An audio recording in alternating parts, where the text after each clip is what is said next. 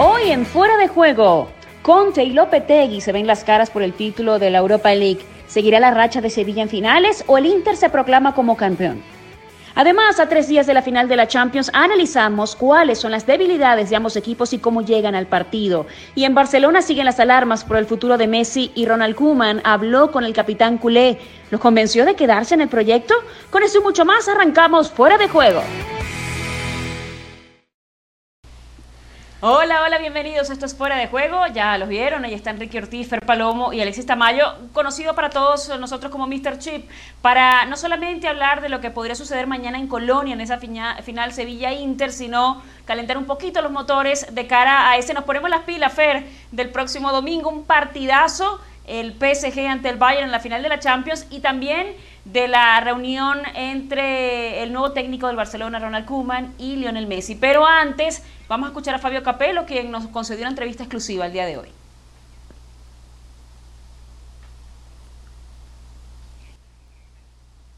La competición, pero el Inter acaba de regresar a los puestos de Champions y está como en una lucha por el escudeto que lo hizo a lo largo de la campaña, se medio cayeron allí pero da la impresión de que están buscando regresar a los puestos que le corresponde al equipo por la historia que tiene internacionalmente. En la historia tiene, como te he dicho antes, un propietario muy bueno, con mucha, mucha fuerza económica, eh, tiene un buen equipo, tiene un equipo nivel eh, bueno, no tienen crack, pero todos trabajan muy bien. Eh, tiene Lukaku, que es una fuerza que se, no, se va a jugar uno contra uno, es difícil pararlo. Y yo creo que el partido que van a jugar mañana es un partido difícil porque el Sevilla tiene mucha inteligencia táctica. Eh, estos tocar que hacen ellos estos cambios de campo puede infastidiar eh, eh, el, equipo del Inter. Pero ojo que el Inter eh, son muy buenos en saque de esquina, en el toque, se tiene espacio. Cuando van a jugar la contra, la, la juegan muy, muy, muy bien.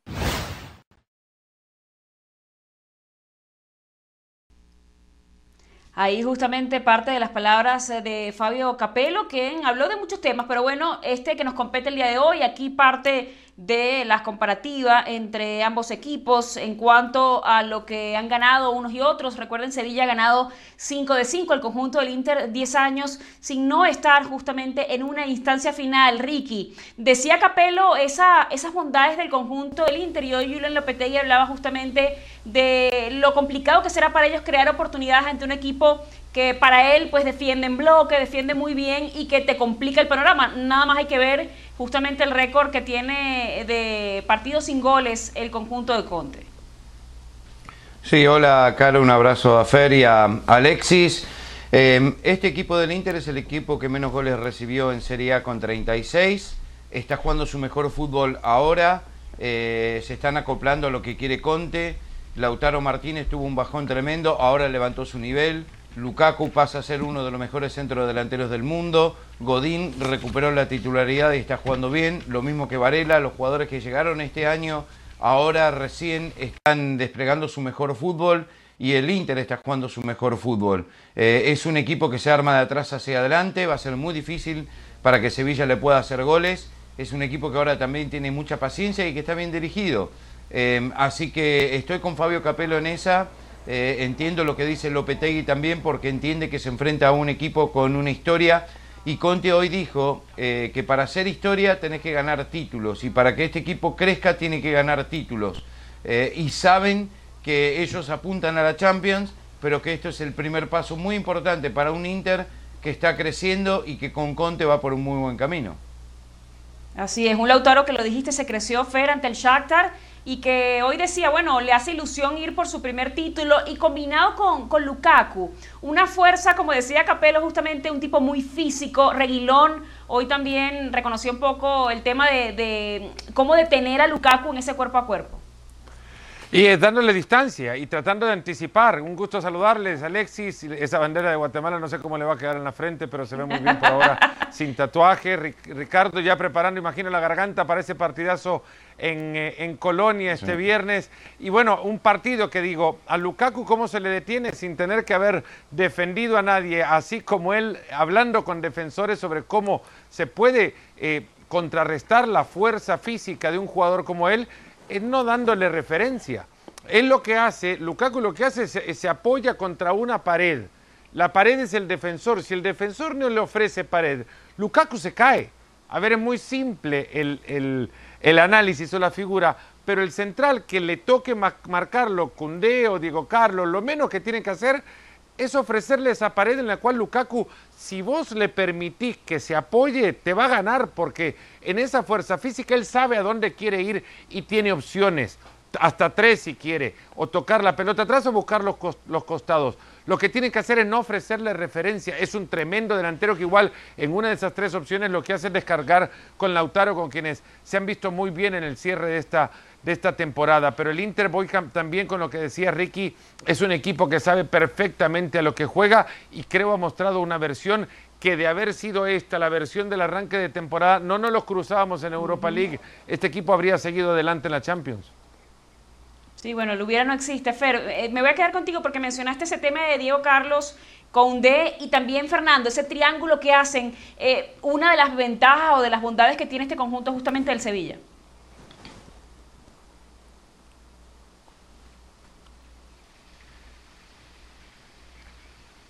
Ah, me preguntabas del Sevilla. Eh, el Sevilla lo que tiene, bueno, es, como bien lo decía Lopetegui también, hablábamos de, la figura que tienen los dos centrales, la posibilidad de sacar la pelota con un jugador que le permite justamente, y envidia es para muchos equipos contar con un medio centro como Fernando para poder darle equilibrio a su equipo, pero no es un equipo que logre generar muchas ocasiones adelante, le cuesta mucho, va a tener que esperar por la vuelta de Ocampos, bueno, porque, porque Ocampos esté disponible y en su disponibilidad encontrará ese equilibrio también, pero ha sido un equipo durante toda la temporada al cual hemos visto le ha le gusta mucho tener la pelota, llevar el balón cerca del perímetro, pero luego de esto es la generación de grandes ocasiones la que a mí, a mi parecer le queda eh, todavía de ver al conjunto de, de Lopetegui. No es que no lleve el balón hacia adelante, pero pero sí le cuesta mucho terminar las jugadas. Y esto puede ser quizás el, punto que le dé al, al, Inter una ligera ventaja en la cuota de favoritismo. Luego podemos ver la historia, lo que decía ya Ricky, de cómo los equipos se construyen ganando títulos. Y el Sevilla sabe lo que es ganar títulos, pero este equipo también de los que están ahí, pocos se pueden reconocer que han llegado con el Sevilla a sacarle eh, adelante con trofeos, Vanega, Navas, pero luego de eso la experiencia, bueno, no la arrastran buena parte del plantel que ha llegado hasta ahora. Y la confirmación también del, buen técnico que es Julen Lopetegui, creo que se pudo haber dicho antes, también lo digo ahora porque no tuve la posibilidad de seguir el recorrido del Sevilla en la Europa League en un programa como el nuestro ahora, y ahora sí lo digo, eh, Julen Lopetegui ha confirmado antes serlo, pero ahora creo con el arribo a esta final ya es un certificado de que cuando lo dejan trabajar el resultado está ya a la vuelta de la esquina. Así es, Mr. Chip, un Sevilla que consiguió el objetivo de Europa que se había planteado en la liga y justamente ahora está Lopetegui eh, a punto de cerrar eh, la mejor campaña, se puede decir, profesional en su carrera como técnico. Bueno, ¿qué tal? Buenas noches a todos. Eh, a ver si la, a ver si la cierra, ¿no? Porque, porque todavía igual se va. Un día antes de la final, igual, no sé, igual aparece una oferta de no sé dónde y, se pira y deja el equipo, deja el equipo. No, no echen la parece que le un poquitito de rencor porque se No, no, rencor no. Parece nada más. Rencor no, pero todo lo que tiene, todo lo que tiene de buen entrenador, pues lo tiene también un poquito de, eso, ¿no? Que, que, no sabe muy bien uno lo que, lo que esperarse. Bueno, bromas al margen. Eh, evidentemente es, no es la mejor temporada de la historia del Sevilla. El Sevilla eh, ha habido temporadas en las que le peleó la liga al Madrid y al, Barça, por ejemplo. Eh, la famosa temporada del tamudazo. Eh, en esa temporada, el Sevilla, en la penúltima jornada de liga, estaba para ganar la liga y Eiturralde González, así hablando rápido, Malik pronto le robó el título hurtándole tres penaltis en Mallorca. Ese Sevilla ganó también la Europa League, le ganó la Supercopa Europa al Barça 3-0 aquel año, o sea, ha habido Sevillas muy grandes, pero este de verdad es de los más grandes y esta final tiene todos los ingredientes posibles. ¿Por qué? Porque vienen dos equipos que tienen pasado. Eh, el Sevilla es el equipo más ganador de la competición, el equipo que más finales ha disputado y el Inter es el segundo más ganador y el segundo que más finales ha disputado. Es decir, el ingrediente del pasado lo tenemos. Tienen presente los dos. El Sevilla atraviesa por la mejor racha de su historia sin perder. Son 20 partidos consecutivos, un equipo que tiene 130 años de historia, jamás había vivido una racha así y también tiene presente el Inter, que de los últimos 17 partidos solamente ha perdido uno, probablemente en el que se le fue el escudeto, esa derrota contra el Bolonia, eh, pero los otros 16 encuentros, eh, su saldo goleador es impresionante. De hecho, lleva seis victorias consecutivas y en los últimos siete partidos solamente ha recibido un gol, el que le hizo Kai Havertz en los cuartos de final para el Bayer Leverkusen. Y además de tener pasado y presente, hay figuras sobre el campo. Tenemos a Lukaku, que está a un gol de igualar a Ronaldo como el debutante con más goles en la historia del Inter de Milán en una temporada, ya superar a Eto'o, que marcó 37 goles en su primera temporada, aunque no en su segunda temporada, no siendo debutante, eso ya es más complicado y viene de marcar en 10 partidos seguidos de Europa League, que es un récord histórico de la competición. El récord anterior estaba en 8 y lo tenía Alan Shearer. Y en el Sevilla también tenemos estrella. A falta de Lucas Ocampo, que ya veremos si está o no, y que ha sido la gran referencia del conjunto hispalense, pero que está un poco renqueante, eh, el, que el que se ha salido en estos últimos partidos ha sido sin duda Ever Banega, al que le están intentando convencer para que se quede, pero bueno, va a ser en vano porque tiene un contratazo para irse a Asia y allí es donde se va, donde se va a ir. Así que tenemos todos los ingredientes para vivir un partidazo, una final de Europa League, pero que tiene cierto aroma, no sé si estáis de acuerdo conmigo, a Champions League. No sé si a una final, pero por lo menos de las últimas instancias. Sí, te doy la razón. Y además decía Conte que pues lo que consiga va a ser la base justamente para el futuro, hablando un poquito de lo que necesitan eh, más adelante. Pero quiero que escuchen esto, presten mucha atención. Si sos del Bayern de Múnich, crees que con este plantel creciéndolo durante la temporada puedes pelear. Yo creo que no, pero creo que genuinamente ellos sienten que con este plantel pueden ir. Ahora, por ahí, por ahí, que, estoy pensando en lo que. En lo que ah, hoy se te no, Estoy pensando en las tres Champions que ha ganado el Madrid. Por ahí de repente el Bayern se empiezan a eliminar entre ellos, el, City, el PSG, el tal, y él va por un lado, como le pasó en aquella ocasión al Madrid, que empezó. Ahora, ahora me toca el. No, ya no el, el Y luego me toca no sé qué. Pues claro, y de repente te plantas en la final, pues un Bayern en una final le puede ganar a cualquiera. Pero enfrentándote cara a cara con cualquiera de los grandes, vamos, yo, si el, Madrid, si el Madrid o el Bayern ganan la Copa Europa, me yo, dejo, que me dejo boleta y me tatúo la bandera de Guatemala aquí. ¿Cómo voy a hinchar por el Bayern Múnich este año, de verdad? Sí, porque lo del Madrid no lo ve, ¿no? Fer, Fer había hecho spoiler un poco. Alexis, ¿de qué color va a ser el tatuaje? Bueno, veo que veo que dais por hecho que va a ganar el Bayern la, la Champions. A ver, tampoco voy a dar muchas excusas. Si, si, pasa, lo hago, pero, pero quiero que la gente entienda que este vídeo tiene una primera parte. Y en esa primera parte explicábamos, por lo menos yo explicaba, eh, que me basaba en los entrenadores. No confiaba ni en Zidane ni confiaba en Nico Kovac. Eh, Zidane es verdad que lo ha hecho bien, pero la Champions no le ha dado. De hecho, se quedó fuera en, en octavos pero a Kovac lo echaron cuando el equipo iba, iba séptimo. Es verdad que llegó un entrenador de su mismo, de su mismo grupo eh, y que el equipo es, es el mismo, pero eh, en fin, no es el Bayern, no es el Bayern al que yo le daba como, como campeón de, Europa, ese Bayern con Nico Kovac. Ahora tiene un entrenador. O sea, el, el, factor Hansi, Hansi Flick no funciona entonces para ti. Como no es el mismo técnico, entonces no vale la apuesta. No, sí, sí, vale, sí, vale. Digo que lo voy a cumplir, pero que explico, explico que por lo que salió aquella discusión, bueno, la discusión, la discusión salió porque nos preguntaron a todos quiénes eran nuestros favoritos para ganar la, Champions. Y de los favoritos pasamos a los que no le iban a ganar. Eh, y, por ahí salió, y yo, y yo lo argumenté por los entrenadores. Ya digo que no me fiaba ni de Kovac ni de, ni de Zidane. Bueno, pues nada, si gana el Bayern la Champions, pues me el bolete y me tatuaré la bandera de, Guatemala. Si es que las cosas son como son. De todas maneras, confío mucho en Neymar. Ricky, respóndele a Alexis.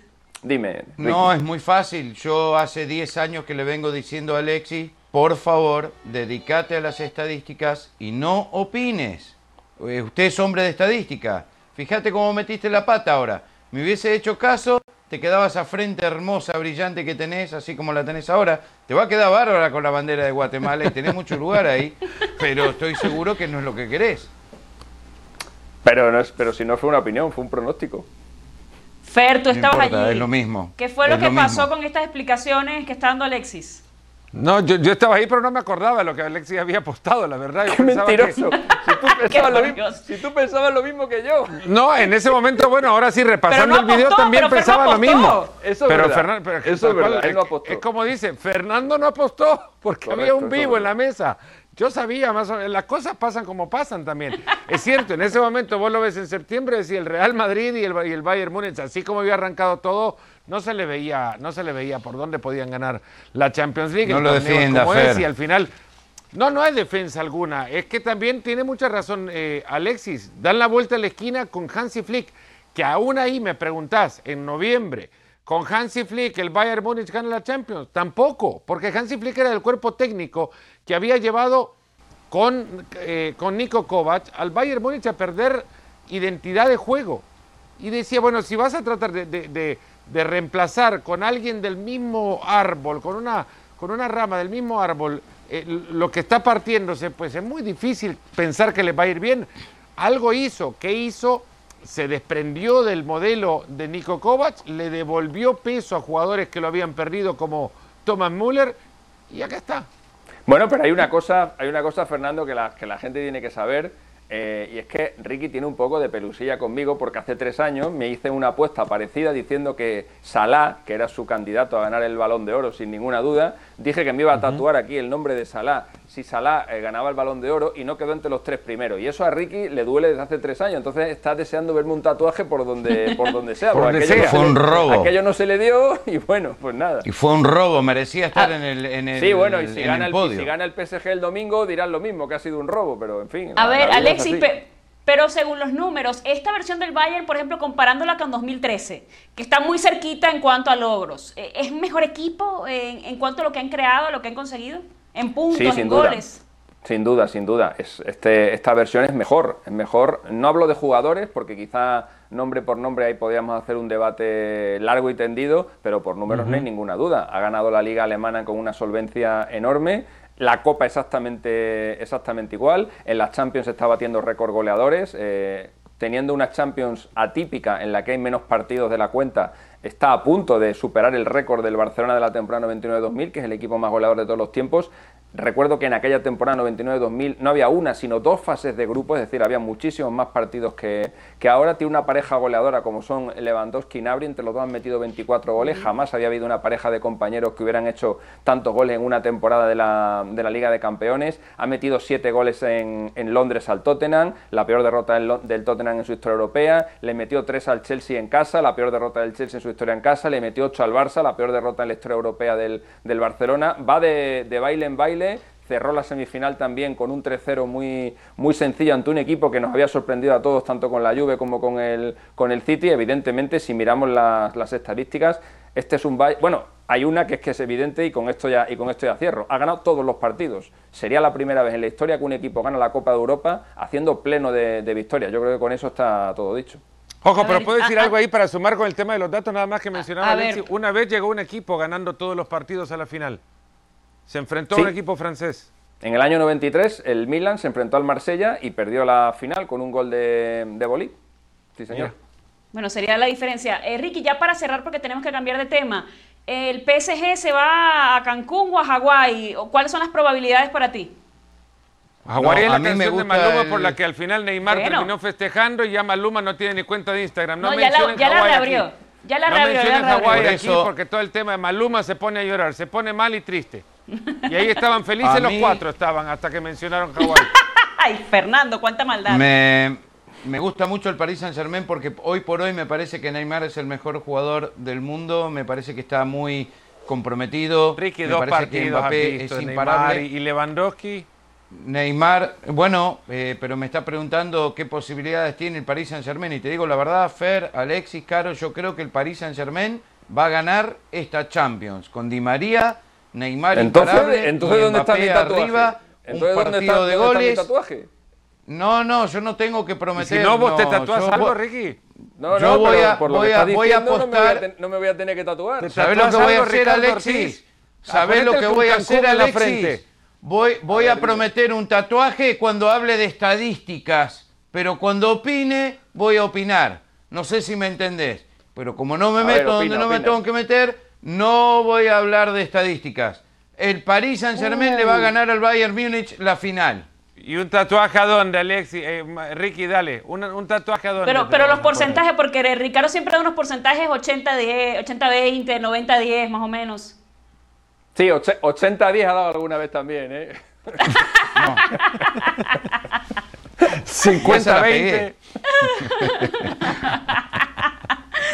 Bueno, hay que hablar también de, bueno, estos son los numeritos en cuanto a lo que trae cada uno, pero hay que hablar también de un tema, lo quiero cortar esta gráfica antes de que se nos vaya el tiempo, de esa reunión, Fer, esa cumbre que, voy a decir entre comillas, se ha filtrado entre Ronald Koeman y Messi. Messi bajó de los Pirineos catalanes para atender a su nuevo entrenador, porque evidentemente, a ver, ¿cómo comenzar un proyecto si Messi está entre dudas? Es como comenzar una casa por el techo.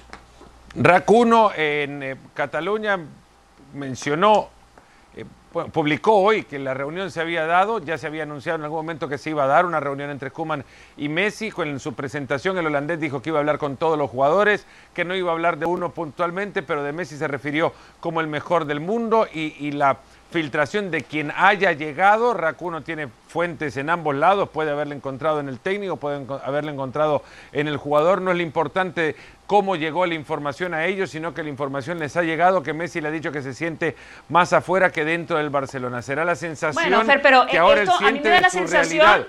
Esa es la sensación que, él siente de su a ver, pero que se filtra, se filtra desde Bartomeu para mí como una presión hacia el jugador, ¿no te parece? Esa es una especulación. Podemos decir que ha filtrado también la pelota el, el Avi del Barça, que filtró la noticia eh, el utilero del club. No, pues la noticia se ha filtrado. Generalmente viene esto de los jugadores también, que los jugadores, el Messi tiene y sabe perfectamente cómo va este juego, eh, habrá dicho él o no, o lo habrá dicho el técnico. Lo cierto es que Messi a nadie le debe extrañar que a, una semana de haber sufrido la peor derrota en su carrera con el Fútbol Club Barcelona, él sienta que este proyecto no va para ningún lado y que su sensación al técnico es expresarle que se siente más fuera que dentro del club, que siente que ya adentro del club no encuentra luces eh, que le den esperanza para saber que este equipo está reconstruyéndose.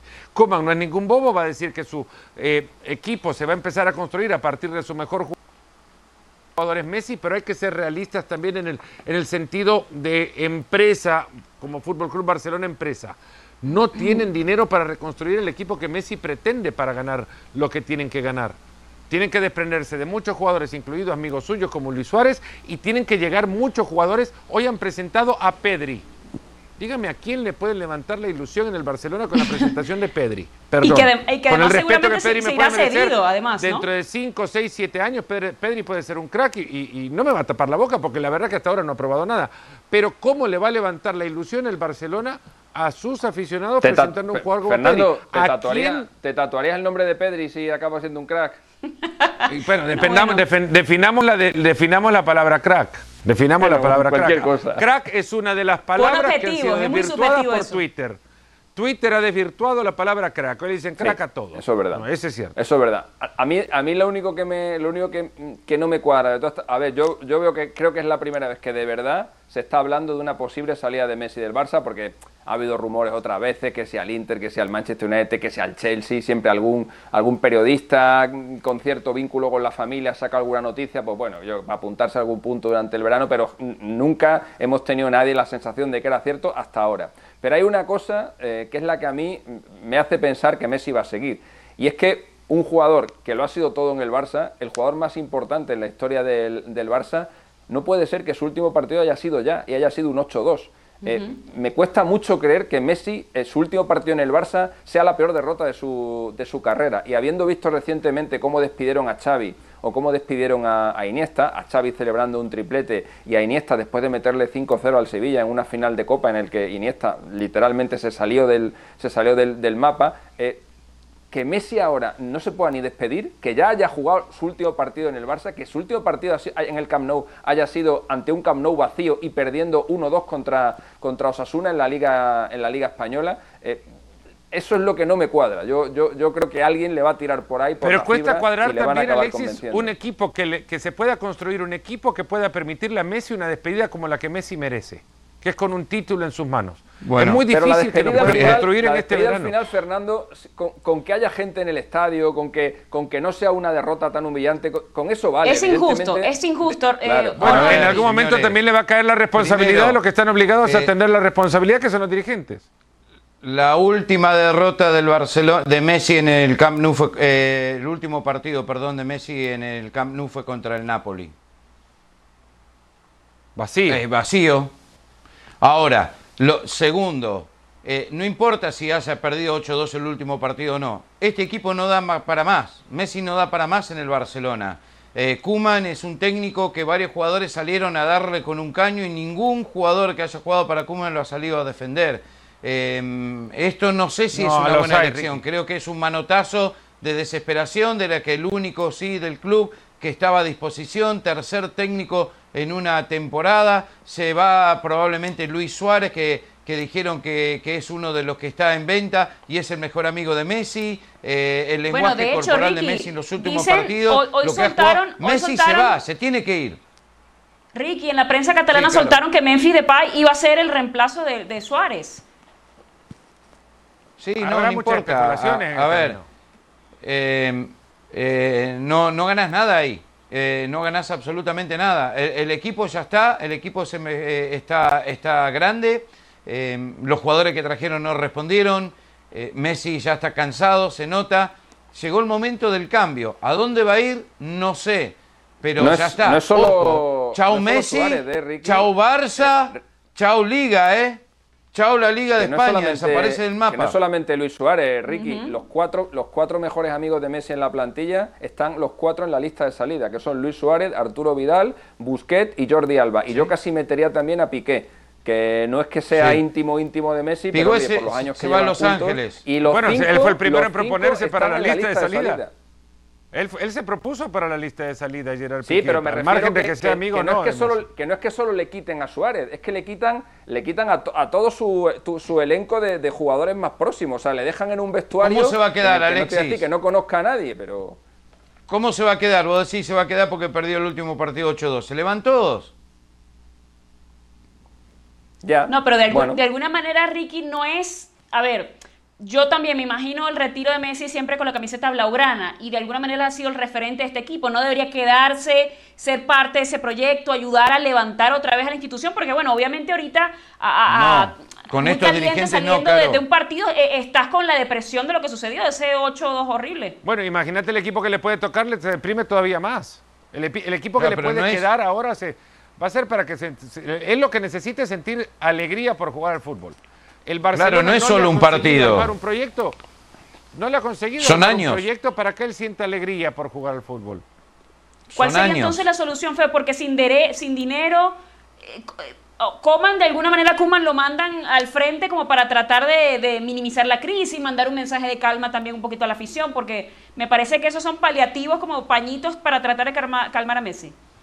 Eso nada más son puentes, porque hay otra cosa, hay muchas variables en esta ecuación. El hecho de que hay elecciones la próxima temporada y que seguramente a nadie cercano a Bartomeu va a salir elegido para poder eh, arrancar un verdadero proyecto que es el que pretende tener a Xavi como entrenador. Xavi no creo que quiera comenzar un proyecto con un Messi enojado, molesto o sin, o sin compañía. Preferiría... O con esta directiva. O sin Messi, peor, Fer.